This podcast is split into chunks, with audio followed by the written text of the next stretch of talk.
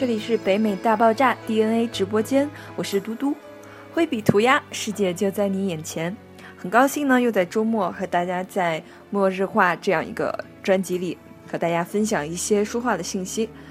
之所以开这个专题呢，是因为我自己也很爱画画，啊，也学了很久的画，但是高中以后呢，就弃笔从电路了，就远离画画很多年。所以今天呢，借助这个平台和大家分享和交流，然后，呃，也泄一泄这么多年学工科的愤吧，还是有一颗文艺的心的。这个末日画的画呢，不仅仅局限于绘画形式，一切美文啊、电影画面啊、画面效果呀，包括漫画这种形式的配图，或者是说服装设计、色彩搭配，一切与。画有相相关的东西，我们都可以在这个节目中来讨论。当然了，也希望大家踊跃的来北美大爆炸投稿，因为一个人说嘛，总是很有缺陷的，或者是呃不能够戳到所有人的兴趣点。我也不知道大家想听些什么。前几期节目呢，当然就从自我出发，呃，聊一聊我学过的画种，我喜欢的绘画形式和我的一些小故事吧。因为也没有什么准备，就瞎聊了。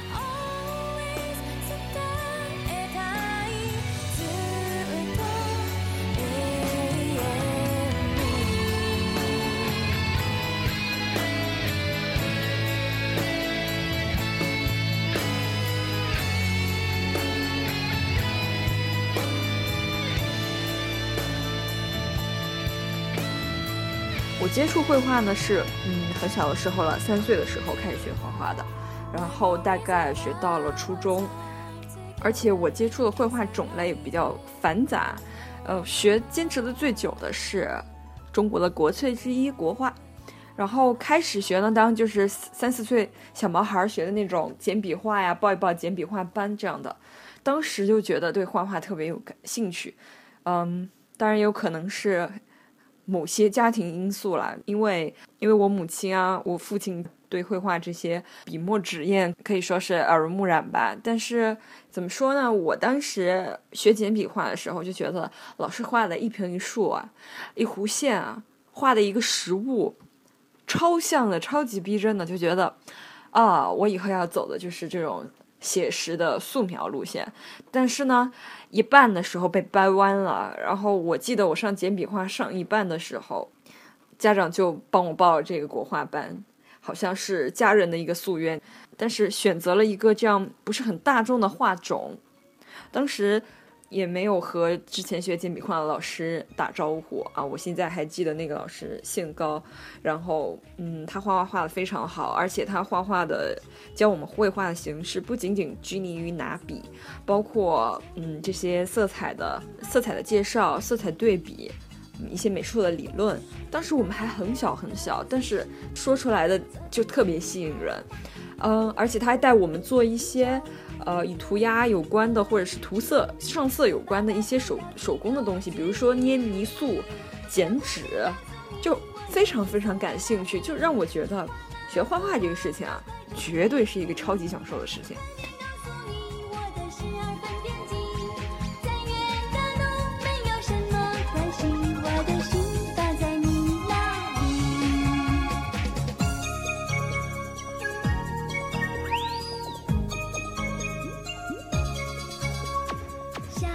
但是当我接触到国画开始呢，我就有一种不能理解的心情。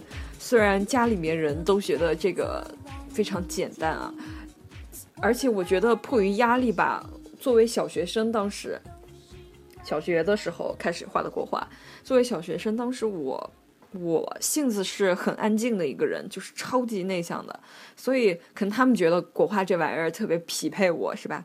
没有想到我长这么大就精神分裂了，没有想到我在某著名节目《北美大爆炸》中是黄腔的担当这个位置。小时候我非常安静的，但是怎么说呢？国画这个东西开始摆出来那个架势，就让我觉得很烦。首先，在我画一个东西之前吧，我得铺一桌子东西，毡子。毛笔，毛笔还得放在竹帘上，因为我奶奶是个超级讲究的人，呃，当然还有笔垫，就是你宣纸要有打草稿的一个地方，就是你要去踏笔，你在上面把你的浓淡啊，把你的墨水的呃水分的饱和度啊稀释掉之类的，就是这样一个纸。然后呢，你前面会铺在毡子上铺一张巨大的宣纸，宣纸呢也分很多种类。我们开始练习的时候是那种黄色的宣纸，然后呢就是比较好一点的那种白色的宣纸。当然，这个宣纸啊，咱们不能用颜色去那个区分它，因为呃，在我小时候印象中，就是黄色那个是很呲的，然后就是毛料，它的加工成分，它的那个稻草占比比较大。然后呢，宣纸的分类其实有很多，比如说我刚刚说的稻草占比，然后它这个就是配料的一个比率，有的比较毛糙，有的比较光滑。宣纸分两面。光滑的那面是用来画画的，毛糙那面是垫底的。所以第一件件事情就是你要摸宣，你就知道哪一面是正反，好像也挺技术活的。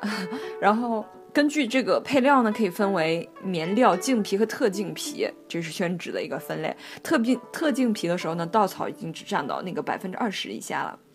然后我们平时买东西，以前其实老师让我们去买宣纸，我根本不知道他说的是什么。而且它有一些方言嘛，然后哦，后来我才知道是生宣和熟宣。什么是生宣呢？生宣就是直接从纸槽里抄出来并且烘干的，然后没有加过任何处理的原纸，所以生宣具有就是渗墨吸水的特点。也就是说，我平时踏笔和打草稿就吸水的那些纸，一般都是生宣，用来打草稿用的。不过我是学国画，国画和书法可能不太一样。如果书法创作的话呢？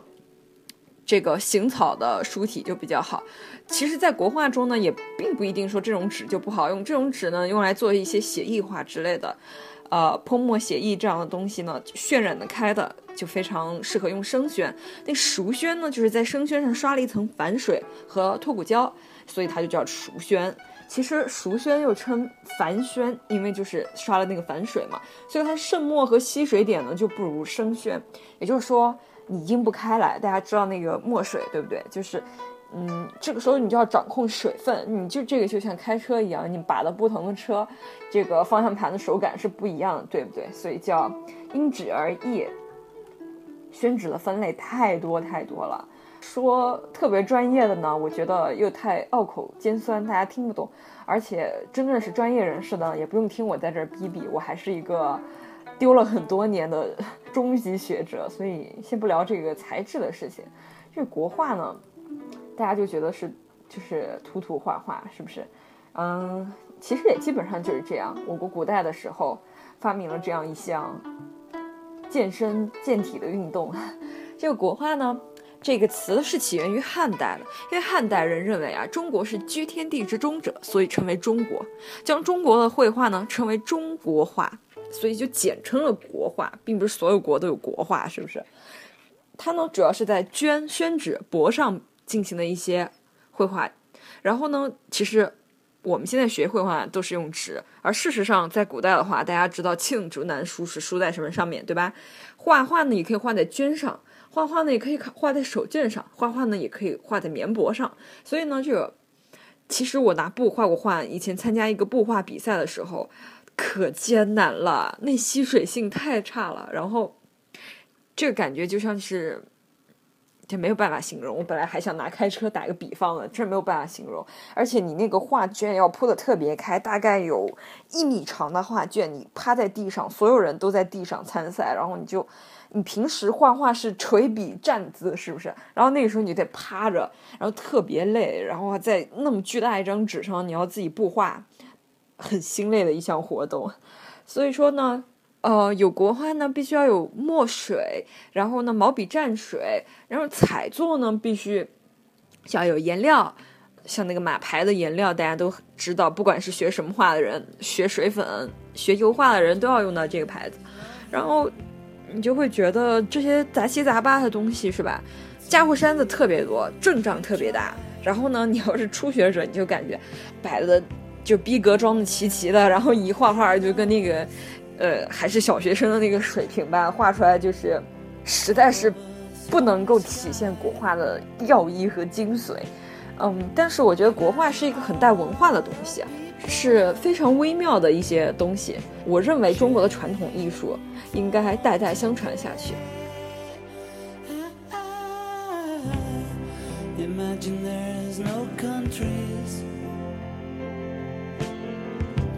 it is not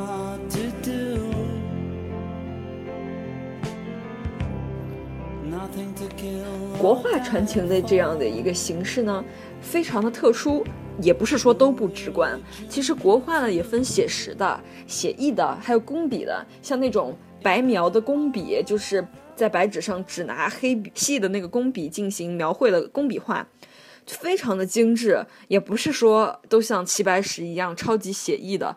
有的时候你甚至你拿到齐白石的画作，你如果是个初学者，或者是没有学过国画的人，你就会觉得。这东西好好看在哪儿啊？你就找不着点是吧？就感觉那画的特别像小学生涂鸦，左一片右一片，画的特别的幼稚，嗯，也没有山河壮丽，也没有写实，画的特别逼真。但是呢，国画中讲究一个什么神韵？哦，我突然想到了神韵晚会，这不是那个神韵啊？神韵呢，就是说你不同的人画出来的，哪怕你画一棵松，都是不一样的。你可以看出你的性格来，这个和星座有一点像。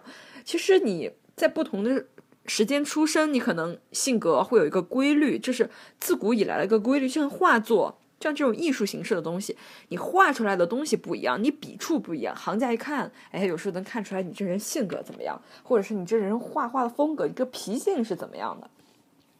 那么按照题材的分类呢，国画可以分为山水画、人物画和花鸟画。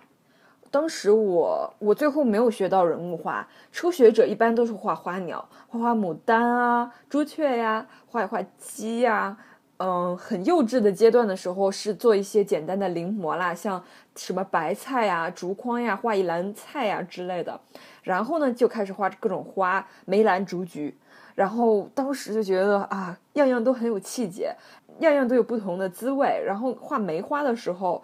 如果你整个人情感带入的话，你会觉得特别有傲骨的情节。然后你画牡丹的时候呢，就觉得要画的非常的富贵，心里才满足。你哪一块要是画扁了，或者是画的特别的颜色特别上的特别的不饱满的时候，心里就特别没有成就感。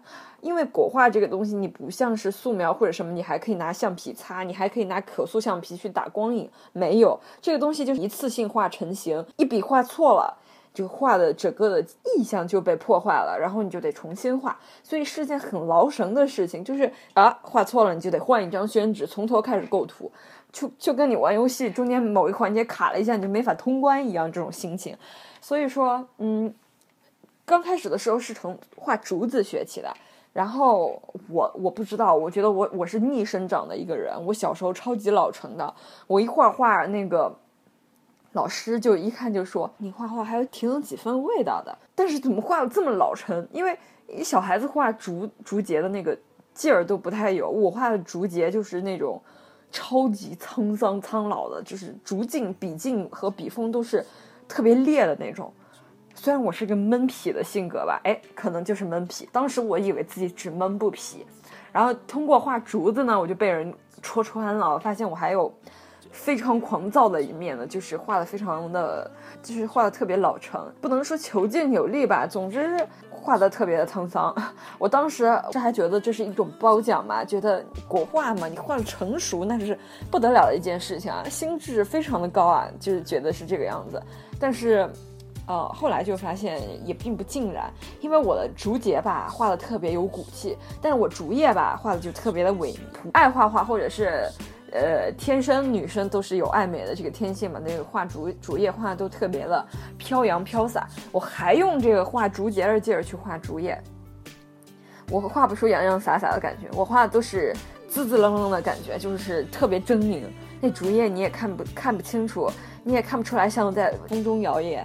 你感觉那个竹叶吧，就像一把把针尖插在你身上一样，所以，就是国画是一个很磨练心性的东西，你很容易自满。这个就像是你学建筑的同学，大家都知道，你画了一晚上草图，你做了一晚上模型，你觉得已经尽力了，你屌屌的啦，然后老师第二天说画的根本不行，或者是做的根本不行，这时候就很受伤。你这个不行，可能不是因为哪一个。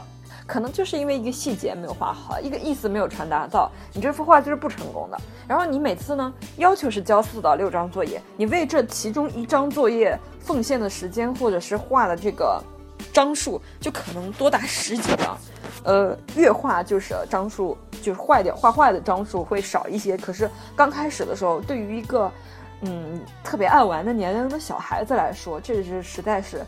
啊，强人所难了，有点儿，但是还好，我自己个人比较爱这口，因为我就是属于疯的时候超级能疯，但是静下来的时候不喜欢任何人打扰，非常古怪的，就是所有人都不能动我。然后我画画国画的时候，是唯一一个我可以单独有一个房间，单独有一个写字台，就沉浸在这个世界里，把门关上，大家也会主动的不打扰我，因为。哦，老一辈的人嘛，其实跟地区也没有关。老一辈的人用会用毛笔的很多，写字写一写字写都很漂亮。然后老一辈的人都会觉得，哎，小孩要练字字如其人，所以说他们拿毛笔都不是问题。他们会觉得我特别的夸张哈，画国画就觉得那么难，有那么难吗？锤个笔。然后我小时候还有一点就是手抖。我妈妈其实也希望我画国画，就治一下这个手抖，锤笔的时候就哆哆嗦嗦、哆哆嗦嗦不敢下去。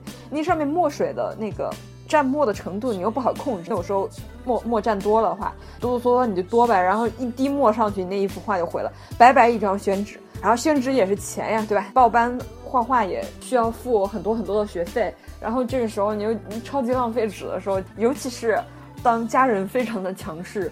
当家人觉得绘画这件事情非常的简单的时候，我就会特别委屈，就觉得这这事情真不是一件简单的事儿啊！这么多国画名家，对吧？画的厉害的人都没有说一蹴而就的。然后当时是很有抵触情绪的。可是当你渐渐的画上轨道了呢？当你渐渐的画的不错的时候呢？啊，你就会爱上这个行当，因为因为你画国画，可能你不仅仅就像你写书法。也有可能会有很多副业，你不一定是只写一写字，你可能会巧不巧的，你字儿练多了，你你默几副《兰亭集》，对吧？你就把它背下来了。你会接触很多中国的传统文化，然后我不能说一定有百分之百的直接关系吧。在我学习过程中，在就是学习古文的时候，学习语文的时候，这个和我能把它学好也是必不可少的。很多东西都是通感的。当我我觉得，当我把国画学好的时候，学好了之后，有很多你语言不能表达出来的东西，比如说。拿最鄙俗的例子吧，这个就你语文考试来说，有些东西就是我也不知道我为什么会理解到那个点，或者是达到那个点。我承认这个应试它是有一定套路的啊，你们每次做阅读理解的时候都知道要答哪几哪几哪几点。然后写作文的时候，我觉得我作文的水平超级一般的，因为我觉得这是一个积淀的东西，而且我用词也不巧妙。然后我可能比较奇思妙想一点最多，因为写作文是要一个读书的积淀的，你不能说你套个套路就能考得很好。或者写的很好，我书读的真的不多，然后我也不知道为什么我的语文大概到高中都是接近满分的，因为我觉得小时候大家考个满分还是挺容易的，但是到了初高中以后，我其实我没有觉得这个是个很难考的一个科目，可是对于很多男生或者是觉不是很感兴趣的人来说，嗯，有些拗口的东西或者写文字的东西，就是会觉得。特别烦，尤其是写作文是大家最烦的一件事情。可是我就相反，我特别爱写，我然后我一喷就能喷几千字。然后我特别感谢我生命中有很多贵人，我很多老师就会在后面直接批批注说：“你以为篇幅写的长就等于写的好吗？”然后我就觉得嗯，非常的醍醐灌顶。嗯，我觉得这很多东西，绘画、文字、文学这些东西是相通的。你把一个东西学通了以后。很难去跟人家描述哦，我这个东西为什么做得好，这也不是什么天赋不天赋的问题，我觉得就是一个长期练习、熟能生巧的一个东西，就是大家嗯没有花很多时间在这个上面，机缘巧合的话，所以可能就做的不是很好。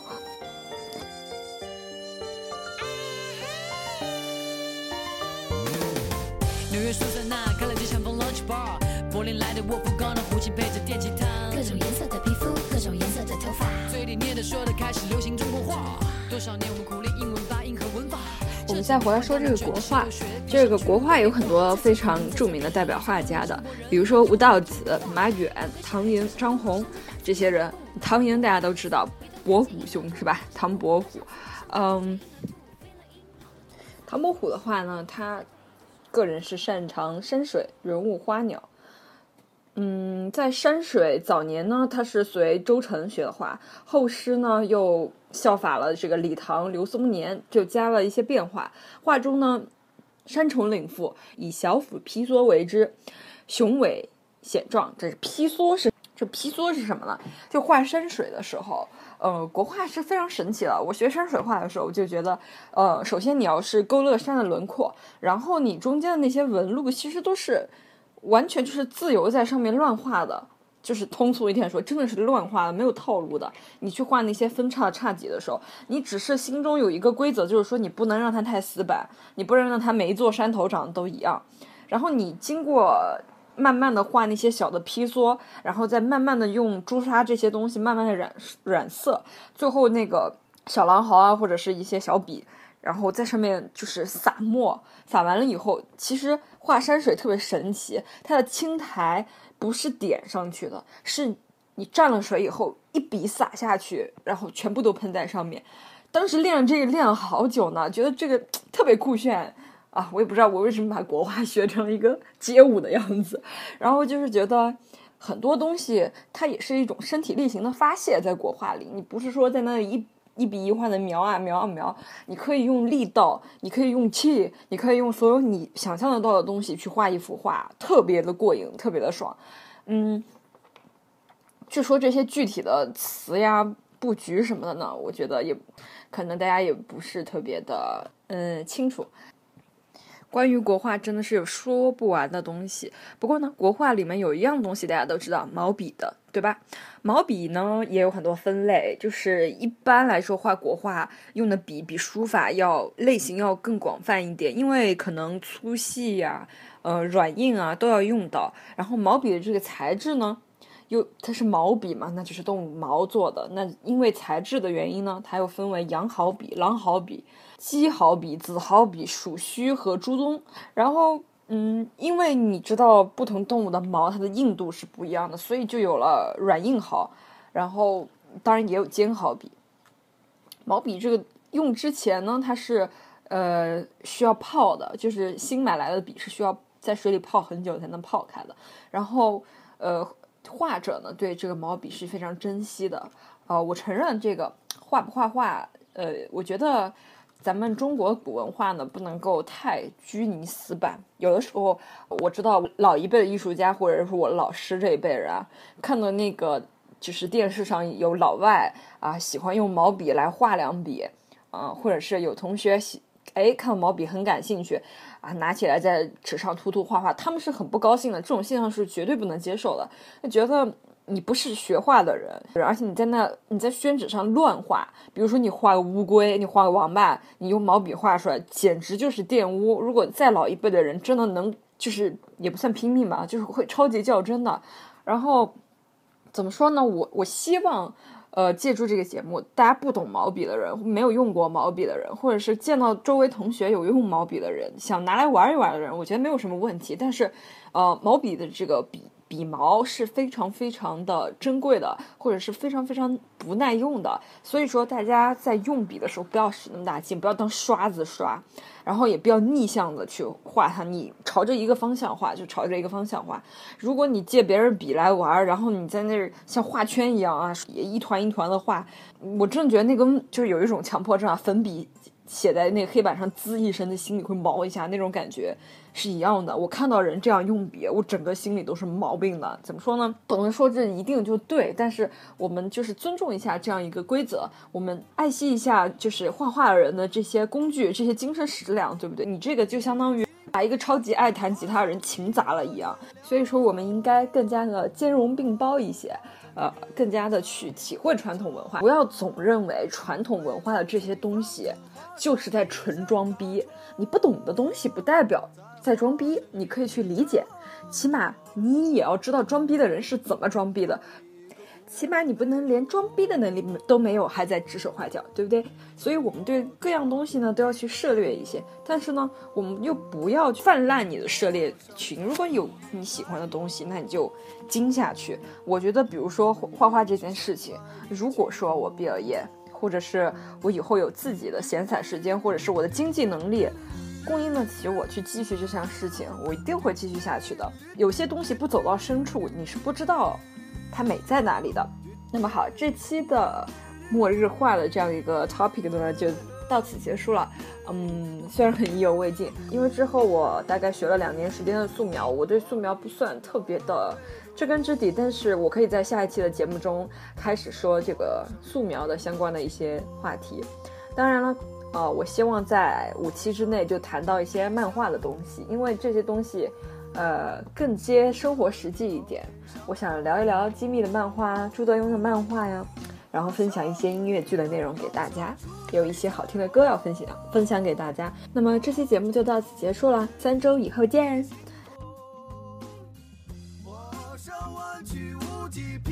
小路尽头的人家画上母亲安详的姿势，还有橡皮能擦去的争执，画上四季都不愁的粮食。